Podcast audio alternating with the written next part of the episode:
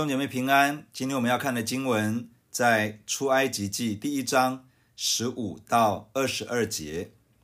在今天的经文中谈到埃及王要求希伯来的收生婆在接生的时候要杀害以色列的男婴，收生婆没有照做，法老就进一步的下令，要埃及人起来将以色列人的男婴丢在尼罗河中。十五节。有希伯来的两个收生婆，一名施佛拉，一名普阿。埃及王对他们说：“你们为希伯来妇人收生，看他们临盆的时候，若是男孩，就把他杀了；若是女孩，就留他存活。”但是收生婆敬畏神，不照埃及王的吩咐行，竟存留男孩的性命。埃及王召了收生婆来说。你们为什么做这事，存留男孩的性命呢？收生婆对法老说：“因为希伯来妇人与埃及妇人不同，希伯来妇人本是健壮的，收生婆还没有到，他们已经生产了。”这里提到希伯来的两个收生婆，希伯来人是别人对于以色列人的一种称呼，意思是从远方来的人。或者说来自远处的人，这个名称最早出现在创世纪十四章，是别人对亚伯兰的称呼。这个称呼日后成为亚伯拉罕后代子孙以色列人的代称。收生婆的工作是协助产妇生产的过程顺利将孩子生下来。这里提到两个收生婆，以以色列人生养众多的程度。两个收生婆不可能应付得了这么大的需要，所以这两个收生婆有可能是收生婆的管理者，他们在众多的收生婆中间可能有更重要的角色，以至于埃及王要召见他们，要透过他们去执行这个命令。这两个收生婆的名字，一个名叫施佛拉，意思是美丽、秀丽、佳美。另一个的名字叫做普阿，意思是光芒四射、光辉闪耀。这两个敬畏神的收生婆名字被记在圣经上，他们在世上无权无势，没有显赫的地位。然而，他们因着敬畏上帝，名字被纪念。相较于埃及王法老，圣经并没有提到他的名字。以至于后代诸多考证也难以完全肯定是哪一位法老。敬畏上帝的人，在上帝的眼中，他的生命是美丽、是佳美的，他的生命是发光照耀的。敬畏上帝，使我们的生命在上帝的面前被永远纪念，也被看为美好，视为宝贵。胜过于在这个世界上紧抓着名利地位、钱财威势，却在上帝面前毫无分量、无分无纪念。埃及王下令要收生婆在产妇临盆的时候，若发现是男婴，就把他杀了；若是女婴，就留他存活。这个命令的本身等于是一个绝杀令，要把以色列人在一两代之间。完全的灭绝，杀掉男婴，存留女婴。若真的这样严格执行，很快的，以色列的男丁就会大量减少，而以色列的女孩就会因为没有以色列人可以嫁，而必须嫁给埃及人。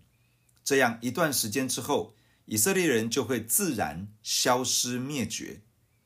先前埃及人想要透过出众的劳动，让以色列人无心生育，结果没有成功。如今下达一个残忍的命令，要收生婆残杀以色列的男婴，来使得以色列人绝后。埃及王惧怕以色列人的强大，可以想象得知。杀掉男婴，保留女婴，等于是要除掉上帝子民里面的弟兄。这是当年埃及王的诡计。这也是撒旦现在的诡计。撒旦想办法要减少在教会中的弟兄，使得教会中存在严重不均的男女比例，这样就可能因为婚姻的关系而造成在信仰上的拉扯与挣扎。面对养育下一代时，也可能因为对上帝不同的态度，而使得下一代与上帝的关系受到亏损。教会需要上帝的恩典，使得更多男性可以认识主，并使在教会中长大的弟兄，可以在与上帝的关系上更多的提升，属灵的生命可以成长茁壮。收生婆收到了埃及王的命令，却因为敬畏上帝的缘故而没有照做，他们存留了男婴的生命。圣经教导我们要敬重在上位有权柄的人，并要为了上帝的缘故而顺服地上的权柄与制度。然而，有可能我们会面对一种情况，是地上的权柄违背了天上的权柄。世界上有权柄的人要我们去行违背上帝的事情。当这样的情况来到，我们需要在敬畏上帝与惧怕权势之间做出一个选择。假如地上的权柄下令要我们去行违背上帝的事情，我们需要为了敬畏上帝的缘故而拒绝遵行地上权柄的吩咐。我们可能需要有心理的预备，需要为了敬畏神，为了顺服上帝，为了遵行上帝的真理与话语而面对地上权柄的威吓或是恶待。若真的需要为了义而受逼迫，上帝必定纪念，而主耶稣是这样应许的。他说：“为义受逼迫的人有福了，因为天国是他们的。”埃及王听到了消息，知道收生婆没有杀害以色列的男婴，于是召他们来质问：“你们为什么做这事，存留男孩的性命呢？”收生婆这样回复：“因为希伯来妇人与埃及妇人不同，希伯来妇人本是健壮的。”收生婆还没有到，他们已经生产了。健壮的意思是精力充沛的，有旺盛生命力的。在埃及为奴的这些希伯来妇人，基本上是劳动阶层，确实应该会比一般的埃及妇女身体健壮。从以色列人的生养状况来看，以色列妇女应该是多产的。生头胎孩子可能比较辛苦费力，但是第二胎以后通常就会比较快了。加上以色列妇女的多产，确实很可能在收生婆还没有来到的时候就已经把孩子生下来了。收生婆这样向埃及王的解释看起来是被理解与接受。二十节，神后代收生婆，以色列人多起来，极其强盛。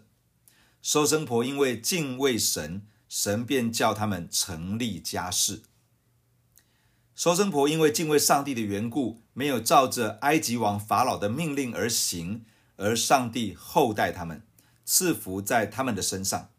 上帝也持续祝福以色列人，使他们继续倍增，人数大大增加，变得非常的强大。上帝恩待收生婆，使他们可以成立家室。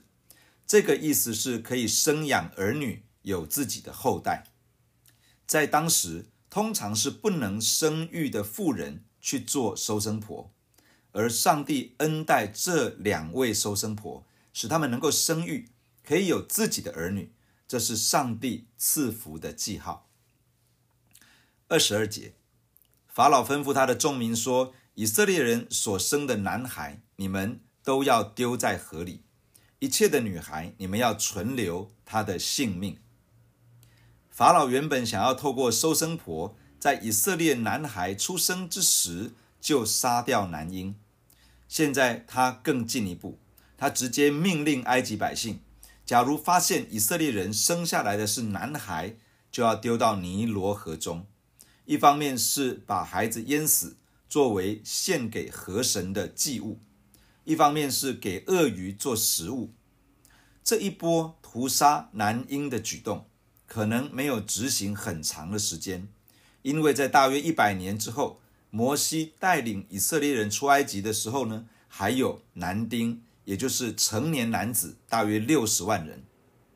法老的举动等于是动员全民，要从根本除灭以色列人，使得上帝的百姓从这个地上绝迹。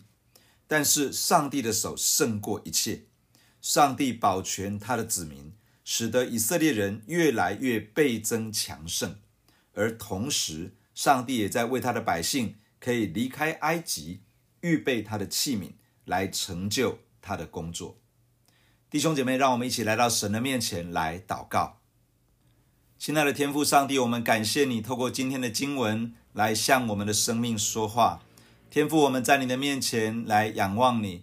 天父啊，你吩咐我们要学习一个顺服的功课，在地上的日子要顺服在上的权柄，也要顺服世上的制度。然而，你也要我们敬畏上帝，而不是惧怕人。主啊，我祈求你帮助我们的弟兄姐妹。有的时候，我们真的是会面对一些地上的权柄，要我们做违背上帝的事情。天父啊，我祈求你保守你的儿女。保守我们的弟兄姐妹，当面对这样的事情的时候，帮助你的儿女拣选一条敬畏上帝的路，即便是要因着敬畏上帝、顺服上帝，要为着遵行神的话语而受到苦，我们也祈求你保守我们的心，能够以受苦做兵器来面对这一切的要求。天父啊，帮助我们的弟兄姐妹，向着你存一个敬畏的心。以至于我们拣选一条敬畏上帝的路，而胜过对人的惧怕。我们知道敬畏你的人，在你的眼中看为宝贵，那个生命在你的眼中是看为美好的，是美丽的，而且是能够闪耀发光的。天父啊，愿我们的教会，愿每一个神的儿女都是这样的敬畏你，以至于在你的面前是被纪念的，让我们的名字是可以真的在你的那里被纪念。求主亲自的赐福在我们的身上，亲爱的天父，我们也祷告祝福我们的教会，祝福你的众教会，主啊，祝福教会能够有更多的弟兄。主，我们奉耶稣基督的名祷告，赐给教会够用的恩典，能够赢得男士来归向耶稣，能够带领男士进入到上帝的国度。求你亲自的施恩。恩高你的教会，祝福你的教会，以至于在教会的当中有更多敬畏上帝的弟兄，有更多跟随耶稣的男士。求你亲自的赐恩在我们的当中。我们也祝福在教会长大的许许多多的弟兄们，奉主耶稣基督的名，让这些弟兄们属灵的生命越发的强壮起来，以至于在教会成为柱石。以至于在他们所建立的家庭当中，成为那个属灵的头、属灵的带动，能够引导整个家来跟随耶稣，来侍奉耶稣。